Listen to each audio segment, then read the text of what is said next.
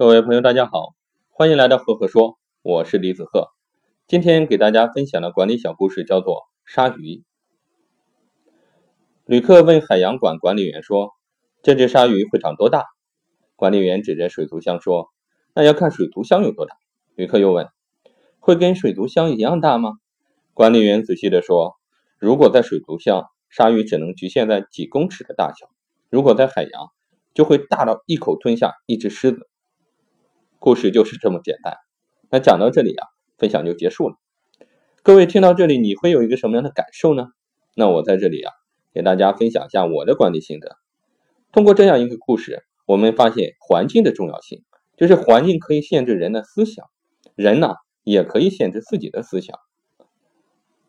一定不要给自己加框，无法改变环境的时候，就先从改变自己开始。好了，今天的分享就到这里。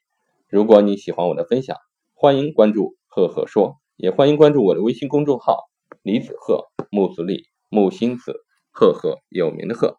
微信搜索公众号“李子赫”，关注。